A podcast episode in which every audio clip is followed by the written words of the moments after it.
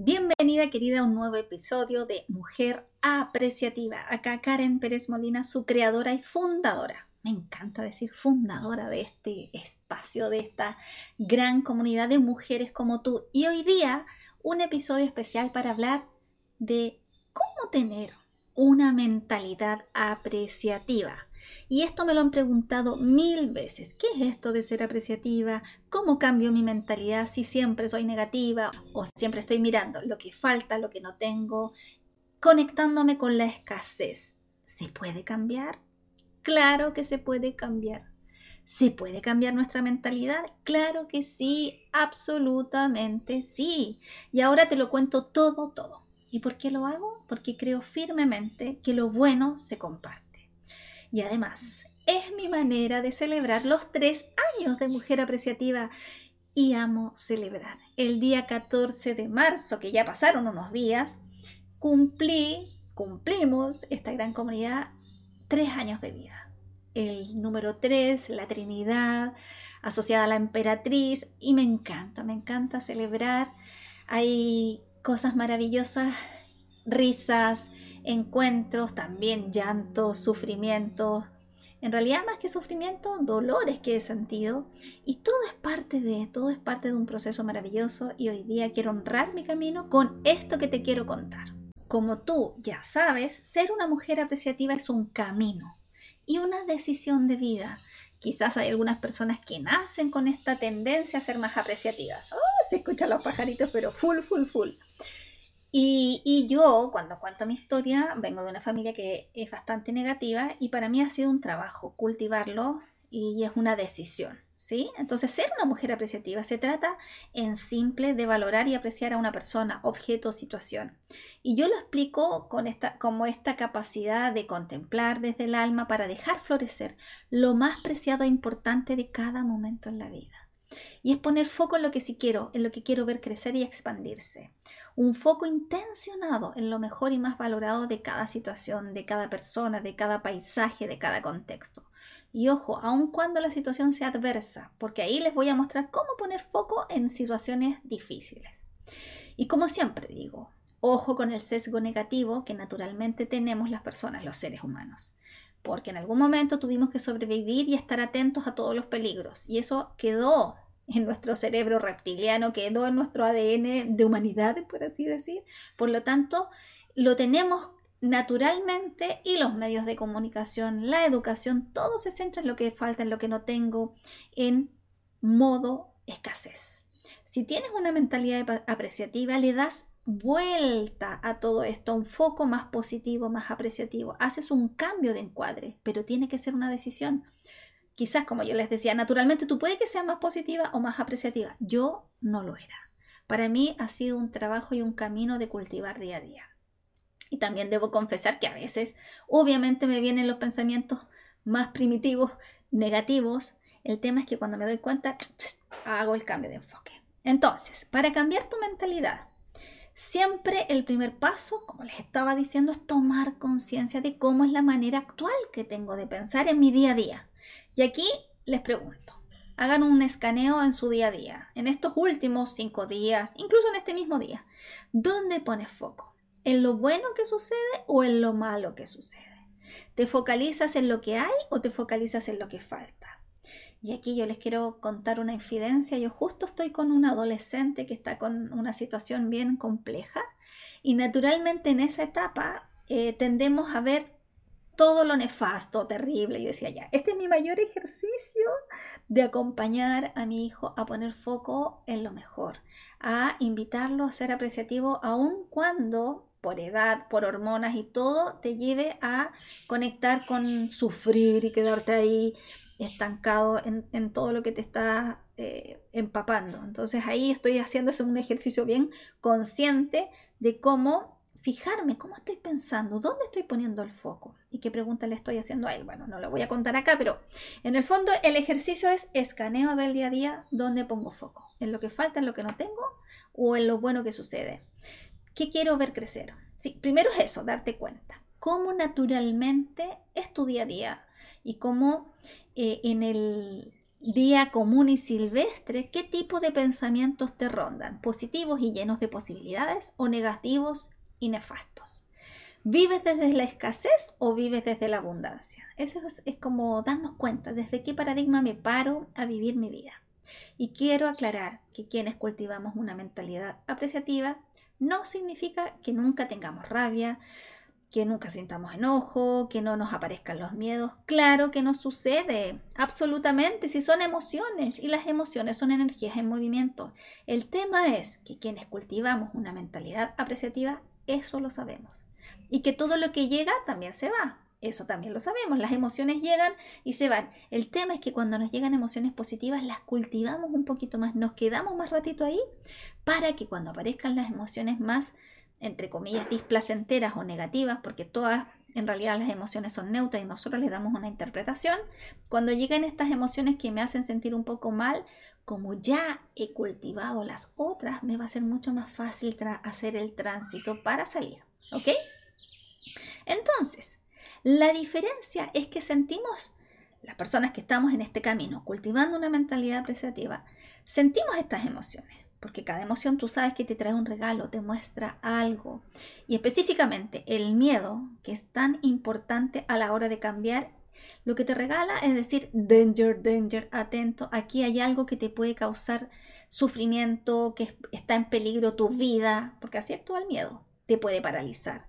Y nosotros nos tenemos que dar cuenta de esto, sentir la emoción, ver qué me está mostrando y conscientemente, por eso es importante tomar conciencia, hacer un cambio de encuadre.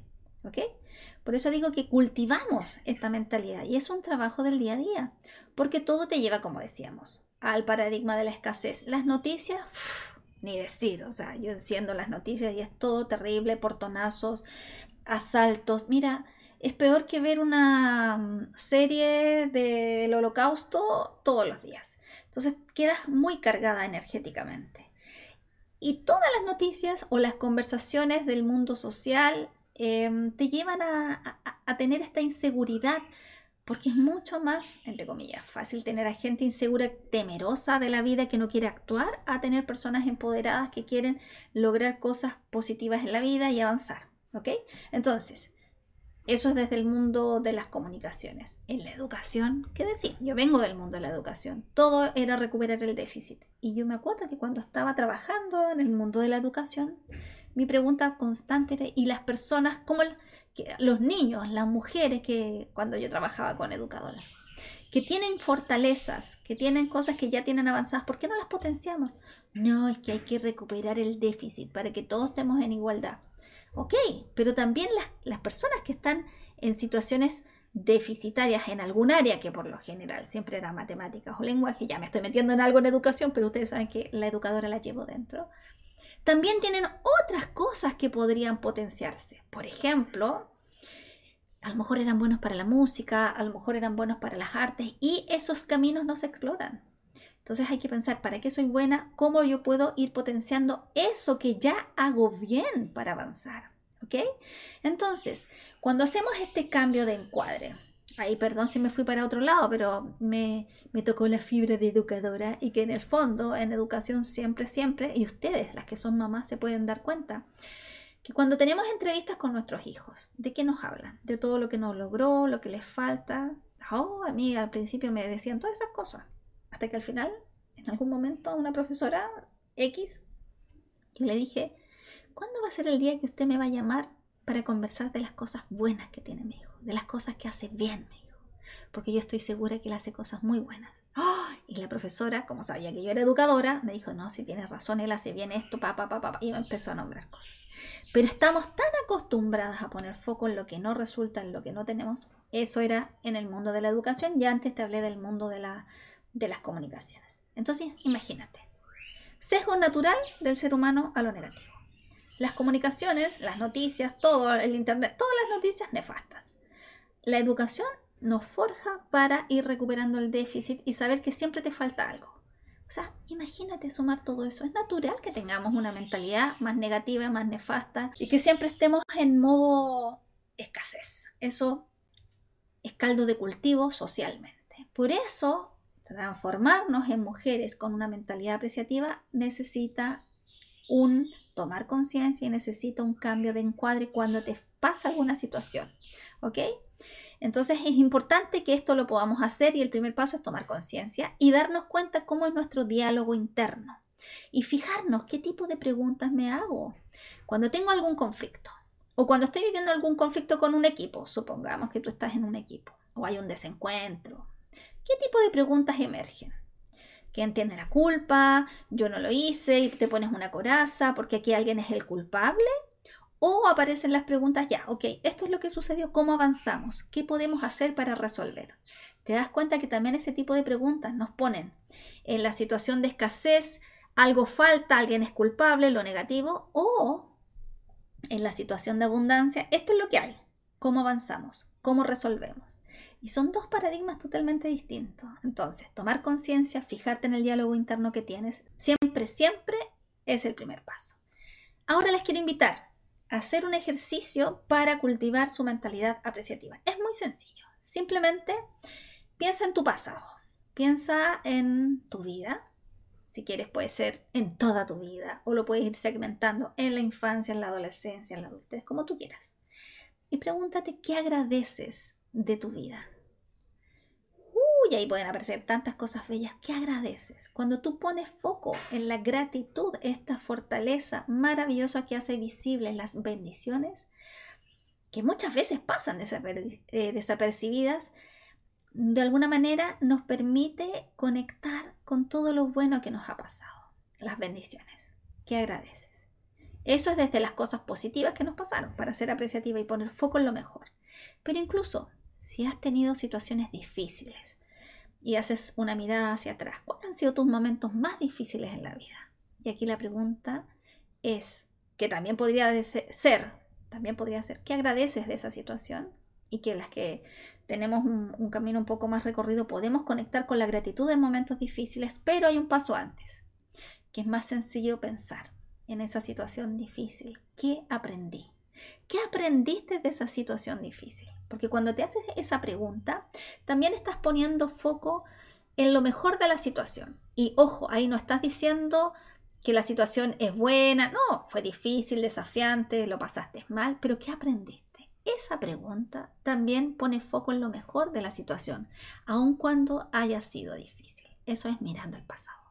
Y mirando el presente, se trata de vivir contemplando. Y que no es mirar a la rápida. Y aquí esa es la clave. Es vivir en un modo un poco más pausado. En el aquí y el ahora. Algo que en general en la actualidad nos cuesta porque todo es rápido. Tú haces un clic y tienes toda la información y también tú quieres que en tu vida funcione así, que te haces un clic, ¡um! cambié de pensamiento, clic, ¡um! logré el cambio, haces un clic, ¡um! cambié de pareja, clic, cambié de trabajo, clic. Y no es así, todo tiene proceso. Entonces, cuando nosotras estamos en el presente y nos permitimos contemplar la naturaleza, contemplar lo que estoy sintiendo, y cuando digo contemplar, imagínate que te echaras para atrás, que respiras, que te das un momento de pausa para sentir lo que te está pasando, para entender lo que te está pasando, para vivir la emoción que llega, sea buena, sea displacentera, como sea, sentirla, ver que te está entregando.